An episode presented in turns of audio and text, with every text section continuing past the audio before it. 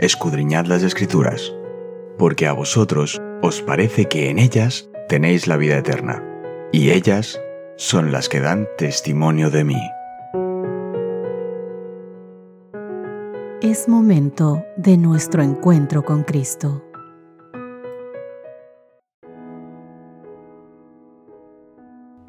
Hola, hola, ¿qué tal queridos amigos? Buenos días, qué gusto poder encontrarme una vez más junto a ustedes en nuestro estudio diario de la Biblia.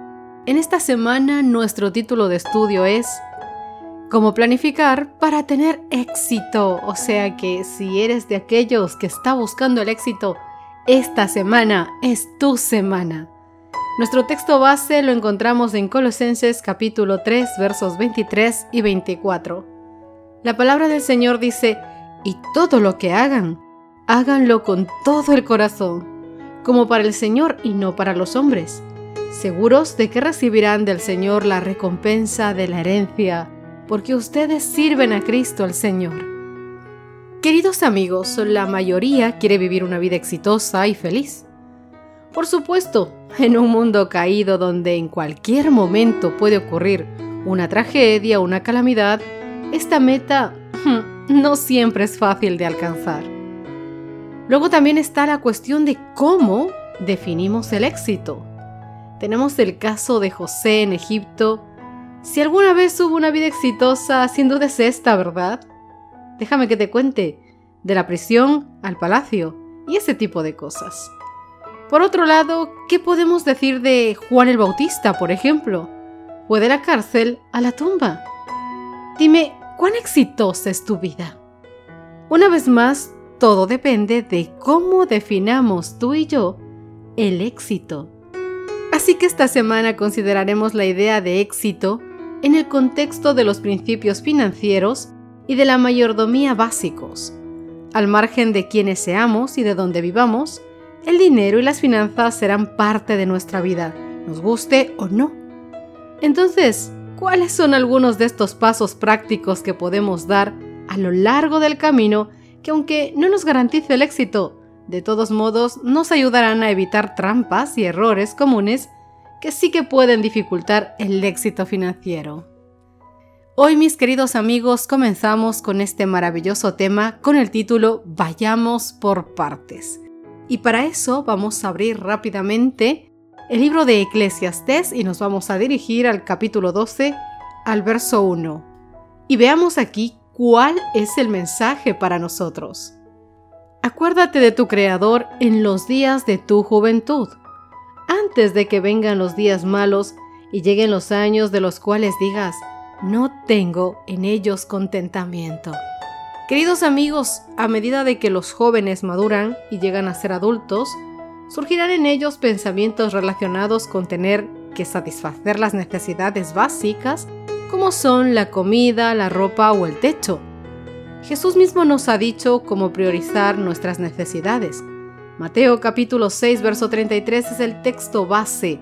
Busquen primeramente el reino de Dios y su justicia, y todas estas cosas os serán añadidas, dice el Señor una promesa maravillosa que se extiende a todos, a todos los hijos de Dios.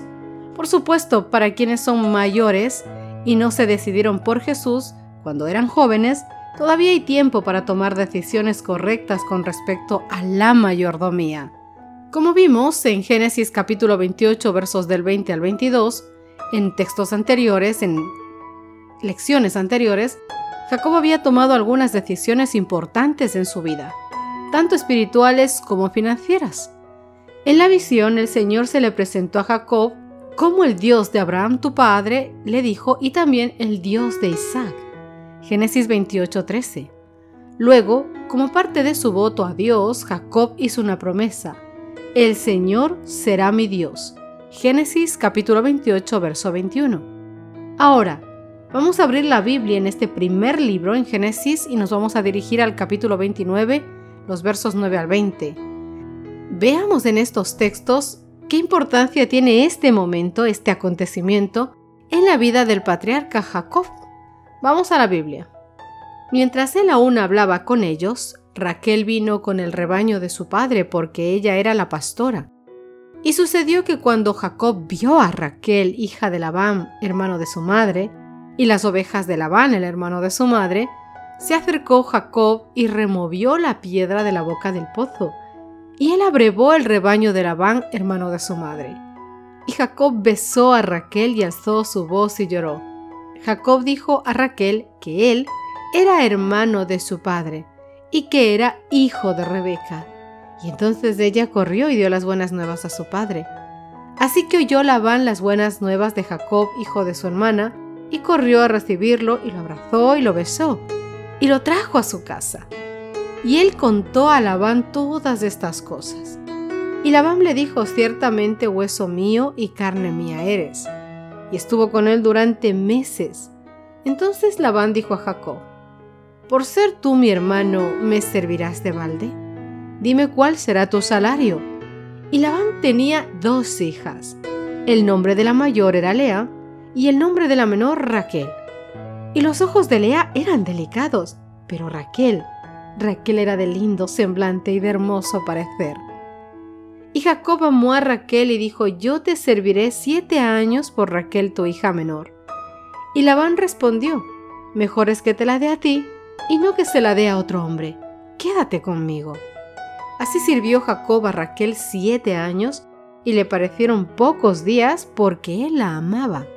Después de que Jacob se comprometió espiritualmente y económicamente con Dios, el Señor lo guió hasta Raquel junto al pozo. Lo hemos visto en Génesis capítulo 29 versos 9 al 20 que acabamos de leer. Queridos amigos, es conveniente tomar decisiones en el ámbito espiritual y laboral o vocacional antes, sí, antes de contraer matrimonio. Porque tu futuro cónyuge debe saber en qué se está metiendo. ¿Esta persona es un cristiano comprometido? ¿Qué clase de trabajo hará? ¿Será maestro, enfermero, abogado, obrero o lo que sea? ¿Trabajará? ¿A qué tipo de vida me integraré? ¿A qué familia me integraré? ¿Es responsable en sus cosas desde hoy? Otras preguntas que necesitan respuestas antes del compromiso matrimonial son ¿A qué nivel de educación ha alcanzado? ¿Qué cantidad de deuda ingresará al matrimonio? ¿Estoy dispuesto a aceptar esta situación como parte de mi responsabilidad? Leamos 2 de Corintios capítulo 6 versos 14 al 15. Veamos por qué es tan importante tener en cuenta este principio al buscar un compañero para toda la vida. Aunque esto, claro está, no garantiza un buen matrimonio, pero nos ayudará. Piensa también por qué ayudaría a mejorar las probabilidades de disfrutar de un buen matrimonio. La palabra del Señor dice, no os unáis en yugo desigual con los incrédulos, porque ¿Qué compañerismo tiene la justicia con la injusticia? ¿Y qué comunión la luz con las tinieblas? ¿Y qué concordia Cristo con Belial? ¿O qué parte el creyente con el incrédulo? Queridos amigos, Eclesiastés capítulo 12, verso 1 dice, Acuérdate de tu Creador en los días de tu juventud. Jesús desea el servicio de los que tienen el rocío de la juventud quiere que sean herederos de la inmortalidad. Así es, queridos chicos, si hoy me estáis escuchando y sois aún jóvenes, pensad que hoy es el momento de empezar a labrar un gran futuro con Cristo. Podéis llegar a ser hombres y mujeres nobles, a pesar de la corrupción que abunda y mancilla a tantos jóvenes en vuestra temprana edad. Pero si hoy tomáis la decisión de seguir a Cristo, podéis ser libres en Cristo ser hijos de luz, no de las tinieblas. Por eso es que Dios pide a cada joven, a cada chica, que renuncie hoy a todo mal hábito, que sea diligente en los negocios, ferviente en el Espíritu, sirviendo al Señor, que por el poder del Espíritu Él les dará fuerzas para vencer. Sois el grupo más, más atacado por Satanás, porque vosotros tenéis la bendición de ser líderes de iglesia, líderes para todo, con fuerza, con inteligencia, con el vigor de vuestra juventud para hacer muchas cosas, queridos chicos. Hoy es tiempo de vencer, hoy es tiempo de hacerlo, de tomar buenas decisiones. Los esfuerzos individuales constantes y unidos serán recompensados con éxito, porque los que deseemos hacer mucho bien en este mundo, debemos estar dispuestos a hacerlo al modo de Dios, realizando cosas pequeñas. Si eres ya un hombre adulto, una mujer adulta como yo, no te preocupes, es tiempo de empezar también Dios puede cambiar nuestras vidas, puede cambiar tu vida ahora para que sea diferente de lo que hasta hoy has conocido. El Señor da a los hombres la facultad de obtener riquezas. Ha unido el don con una obligación. Reclama una porción determinada de todo lo que adquirimos, es decir, el diezmo, porque éste le pertenece al Señor. Y el diezmo de la tierra, así de la simiente de la tierra como el fruto de los árboles, de todo porque el Señor dice en Malaquías capítulo 3 verso 10, traed los diezmos al alfolí. Es la orden del Señor. Por eso es que se requiere que nosotros seamos administradores y que seamos hallados fieles administradores. No uno así nada más, sino un fiel administrador.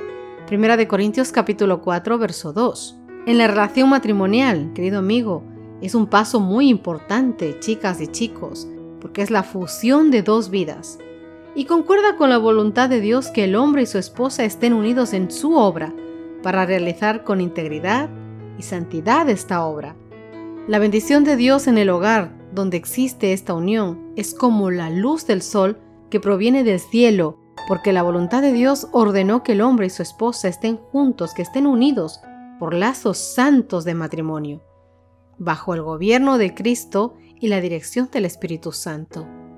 Pero es bueno también, queridos chicos, que hoy, hoy no solamente encontréis a una mujer bonita o a un hombre guapo para compartir la vida. Hay muchas cosas que debéis considerar y ver antes de escoger una pareja para toda la vida. ¿Cómo trata a sus padres? ¿Cómo se comporta con ellos? ¿Es responsable o no es responsable? ¿Es agradecido o no es agradecida? ¿Es generoso o no es generosa? Hay tantas cosas que hoy el mundo no considera, pero que Dios nos invita a considerar para que puedas tener un hogar feliz. Y no es que no hayan problemas, habrán, pero si tienes a la persona adecuada en tu vida, podréis superar juntos y con la bendición y el señorío de Dios todas las cosas. Pero si te unes a una persona que no considera a Dios, que no ama a Dios, que no respeta a Dios, que no respeta a sus padres, que es descuidado o descuidada, vago o vaga, que no le gusta surgir, que no tiene sueños, que no tiene ilusiones. Dime cómo será tu matrimonio. No pienses que una persona así va a cambiar después del matrimonio. No cambian, queridos chicos, sino más bien las cosas se encrudecen más. Pedid ahora que sois jóvenes la bendición y la sabiduría de Dios para saber escoger, porque no es cosa liviana casarse y tener un hogar. Debéis hacer de vuestro hogar un pedacito de cielo aquí en la tierra, y para eso primero debéis escoger a la persona que estará a tu lado y que luchará junto contigo y que junto contigo avanzará a la Canaán celestial. Queridos amigos, se nos quedó muy pequeñito el tiempo para el estudio de hoy. Permíteme hacer una oración muy pequeñita antes de que nos despidamos. Querido Señor que estás en los cielos, permítenos considerar todas las cosas, Señor, para siempre estar a tus pies. Que como dice hoy el estudio, vayamos por partes, y la primera parte es buscarte a ti. Porque el resto de cosas tú las añadirás según vayas viendo que sean necesarias en nuestra vida de forma particular, de forma especial, bendice a todos los jóvenes para que hoy se aferren a ti primero para que puedan tomar buenas decisiones en esta vida. Y a los que ya no somos tan jóvenes, permítenos también estar a tus pies, Señor, para que también tomemos decisiones con sabiduría, con inteligencia, que pedimos y rogamos venga de tus manos, porque de ti viene todo esto. En tus manos está la vida de cada uno de nosotros, Señor. Haz con ella según sea tu voluntad perdona nuestros pecados y por favor, bendícenos, Señor. En el nombre de Cristo Jesús. Amén y amén. Que Dios te bendiga, mi querido amigo. Nos encontramos mañana. Gracias por acompañarnos. Te recordamos que nos encontramos en redes sociales. Estamos en Facebook, Twitter e Instagram como Ministerio Evangelike. También puedes visitar nuestro sitio web www.evangelike.com.